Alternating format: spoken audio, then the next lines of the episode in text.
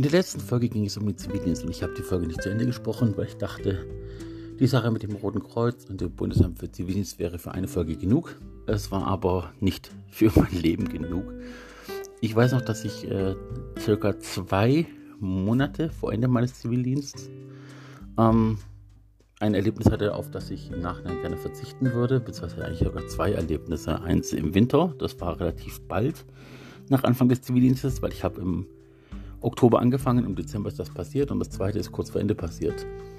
Das erste war, dass ich praktisch äh, zum Nikolaustag mit dem Roten Kreuz von der Behindertenschule äh, gebeten wurde, die Kinder auf den Berg hochzufahren für eine, zu einer Hütte. Also es war nicht so eine Berghütte, wie ihr euch das vorstellt, aber vom Prinzip her einfach auf einem Waldstück in der Nähe, in einem erhobenen Gebiet, eine große Hütte und dort sollte eine Kutsche samt Nikolaus und äh, Nikolausdiener auftauchen. Das war der Kutscher.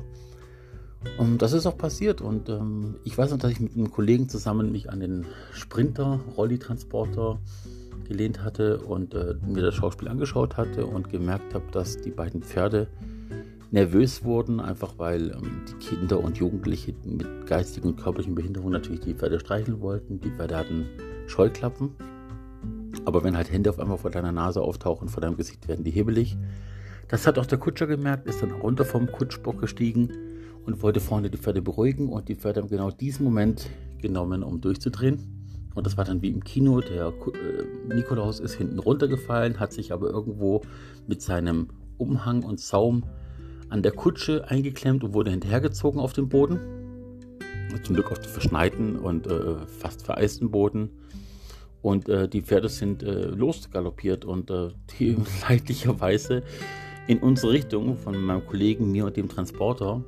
Und ähm, ich konnte nicht nach hinten ausweichen. Zeitlich war zu lang, weil wir waren in der Mitte vom Transporter und alles hätte zu lange gedauert.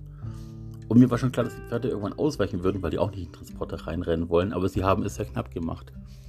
Und äh, mein Unterbewusstsein hat dann dafür gesorgt, dass ich danach in der Zeitung war und von der Stadt gerufen wurde und äh, eine kleine Dankesrede bekommen habe vom Schulleiter, weil ähm, ich habe dann gemerkt, wie die Pferde mich hoch, also ich bin ausgewichen und äh, ich wurde vom Bauch des Tieres in die Luft gedrückt, habe eine Delle hinten in den Sprinter geschlagen mit meinem Rücken und habe mich aber mit der linken Hand am Zaumzeug festgehalten und habe dann aus dem Reflex heraus dem Pferd mehrfach Schläge auf den Kiefer verpasst. Und das Pferd war dann mit Sicherheit nicht verletzt, aber es war auf jeden Fall irritiert genug, weil die Köpfe gegeneinander geschlagen sind durch meinen Schlag, ähm, dass sie stehen geblieben sind und dass sie am Zaumzeug hält an der Stelle. Das war irgendwie für die irritierend anscheinend. Ich kenne mich mit Pferden ziemlich aus, was da genau passiert ist.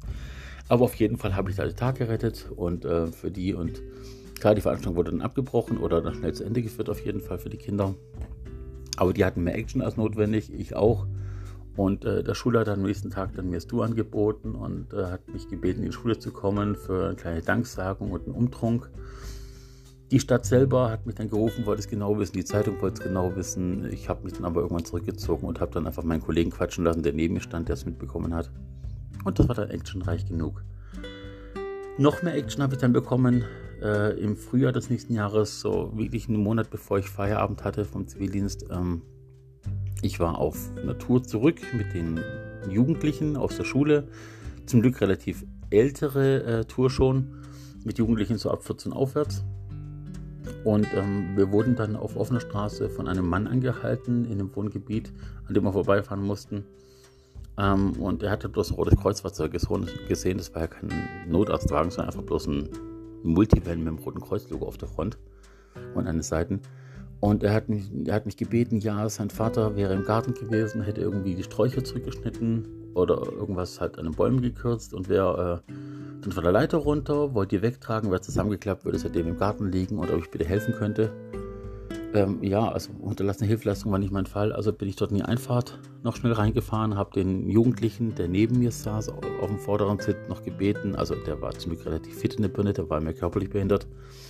Mh, kurz alle unter Kontrolle zu halten und ich wurde dann gebeten halt, den Mann wiederzubeleben. Also ich, ich mit Mund-zu-Nase-Beatmung und dieser Herzdruckmassage. Wir haben damals im, im, Roten Kreuz auch gelernt, dass äh, eine richtige Herzdruckmassage nicht ohne Blessuren vonstatten geht, weil man genügend Druck aufs Herz ausüben muss. Der Brustkorb aber was dagegen hat.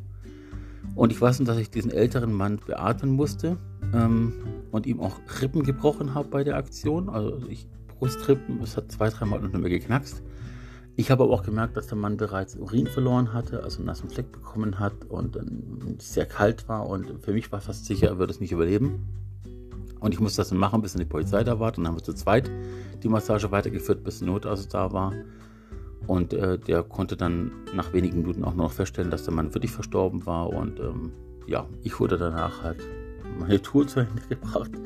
Oder habe meine Tour zu Ende gebracht und wurde danach zum diesen Dienststellenleiter, von dem ich euch erzählt hatte, nochmal reingebeten zum Feierabend und ob ich nicht psychologische Betreuung haben würde. Er würde mir wirklich ans Herz legen, mich ins Gespräch zu begeben. Ich habe das dann verneint, weil ich einfach noch die Schnauze voll hatte.